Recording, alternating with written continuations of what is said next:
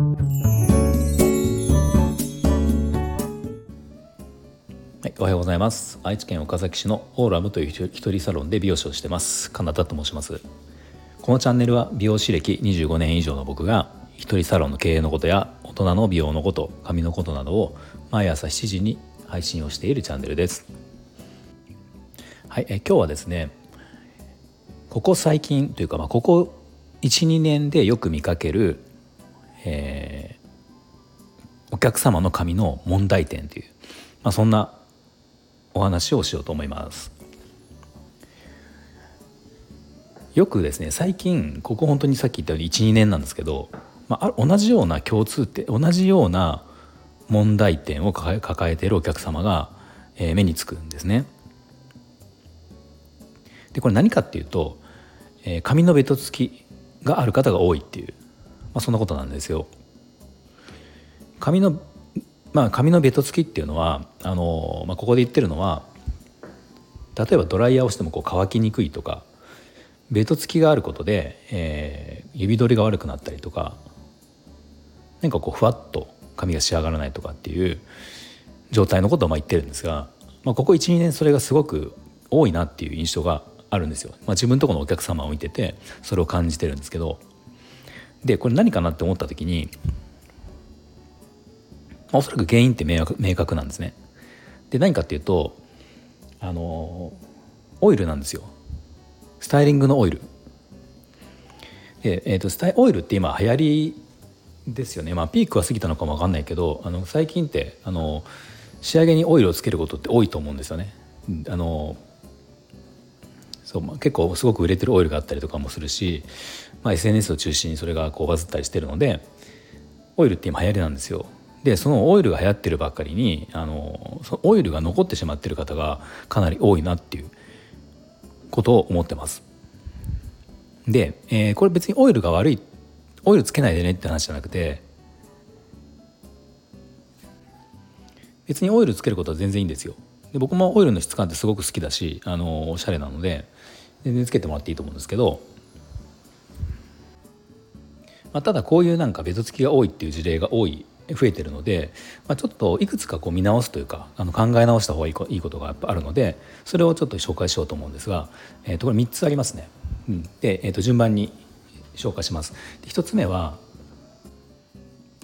えー、その他の紙につけるものの組み合わせうん、組み合わせですね。組み合わせというか要はオイルスタイリングで使うわけじゃないですか。そしたらじゃ髪につけるもの例えば乾かす前のトリートメントとかシャンプーとかっていろいろあると思うんだけどその髪に使うものね。でそれをどんなものを使ってるかっていうのをこう見直す必要があるっていうことですね。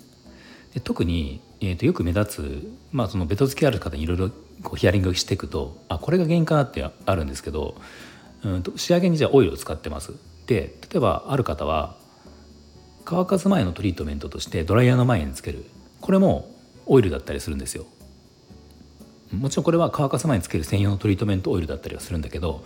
その場合って頭じゃ洗って、えー、ドライヤーの前にまずオイルつけますよね。でオイルつけてでこのまま乾かして乾くんだけどそこにオイルの成分がついてるわけですよ。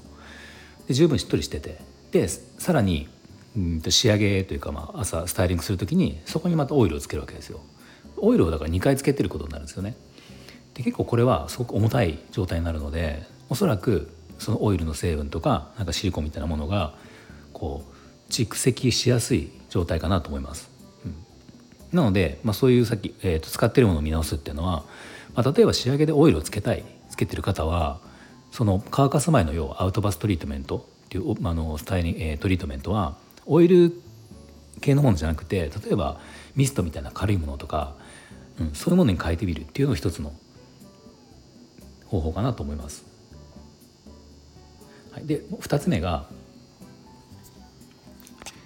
シャンプーの回数を見直すっていうことですね。でこれシャンプーの回数っていうのは聞いたことあるかもしれないけどシャンプーって2回やった方がいいよって言われたことないですか？2回だから1回シャンプー軽くして流してからもうあの本当のあのシャンプーをするみたいなまあ、これやるといいんですけどあの要は1回で落ちればそれで1回でいいんですよ。汚れとかついてるものが1回で落ちるんだったら1回でよかったんだけど、まあ、最近そのオイルが流行ってきた時に結構1回だけで落ちないパターンが増えてきてでこの目安としては、えー、最初にこうすすぎをして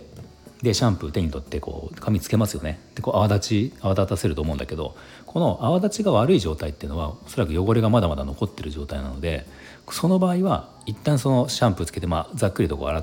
て一回流してください。うん、でそれ流した後にもう一回改めて、えー、シャンプーをつけてやると多分泡立ちが良くなっているので、まあ、これだとある程度のオイルが、ね、こう取れて切った状態でシャンプーができるので、まあ、このオイルが残りにくいのかなっていうふうに思います。で最後もう一つ最後の一つ3つ目が、えー、そのつけるスタイリングにつけるオイルの、えー、選び方っていうことですね。でこれあのまあ、オイルスタイリングオイルっていろんな種類があるんですよいろんな種類とかいろんなメーカーがもたくさん出てるので数えきれないぐらいあるし僕も全部知ってるわけじゃないしあれなんだけど例えば僕のとこで使ってるオイルあのトラックオイルっていうオイル今うち取り扱いしてるんですが、まあ、これ結構 SNS でかなりあの去年からすごいバズっちゃってあの本当に在庫が、まあ、お店の在庫はもちろんなくなるんだけどそのメーカーの在庫もなくなっちゃうぐらいだったんですよ。僕らが注文したくてももうメーカー欠品みたいになっちゃってもう1ヶ月2ヶ月ぐらい確か注文してもなかなか来ないみたいな状況があったんですよね。でその時にこのトラックオイルっていうのは1番2番3番って3つ種類があってこれどれも匂いが違うんですよ。で一番人気だった一番欠品を起こしてたのが3番のオイルでなんかこれがどうも金木犀みたいな香りでまあ、確かにすごいいい香りなんだけどこの香りがすごくいいってことでもう SNS でバズっちゃってもう3番をとにかく欲しいっていう方がねお客様が多くてうちにも電話の問い合わせがいっぱいあったんですよトラックオイル3番売ってますかみたいな、まあ、要はそんなことが起こるぐらい3番が人気が出ちゃったんですよね。でただ、えー、この匂いが違うっていう、まあ、トラックオイルで言ったらこの3つあるんだけど匂いが違うってことをもうさ今言ったと思うんですけどこの1番2番3番で仕上がりの重さがまず違うんですよ。でその3番っていうのはすごく重たかったりする。一番重たいんですよね。で1番が一番軽くて2番が中華みたいな感じがトラックオイルでなってるんだけどなんかそういうのでその結局香りで選んじゃって仕上がりの重さとかっていう部分をもう無視して使ってる方が多かったので、まあ、なんかうちのお客様のそのね流行ってる3番が流行ってるのを聞いて3番側使ってみたいって言うんだけど、まあ、その方が例えば難毛とか猫っ毛みたいな人だといや絶対やめた方がいいって重たくてベタベタになっちゃうから香りは確かにいいんだけどその場合あの仕上がりとか考えたりすると1番を使った方がいいよっていう話で、まあ、僕はそうやってお勧めしてたんだけど、まあ、ネットでこうやってバズっちゃうとそういうこともなかなかね美容師さんが伝えるっていうこともないのであの難しいんだけど要はそうやって何も考えずに使っちゃってる人っていうのはその本来の髪に合う重さではない場合があるんですよね。そうするとどうしてもそのどんだけシャンプーしてもこの重さが残っちゃって要は髪の状態とそのオイルの重さがこう、ね、バランスが悪かったりするとそう残ってしまう場合があるのでそれが結局ベッド付きとかになっちゃうのかなっていうのも可能性としてはあります。なので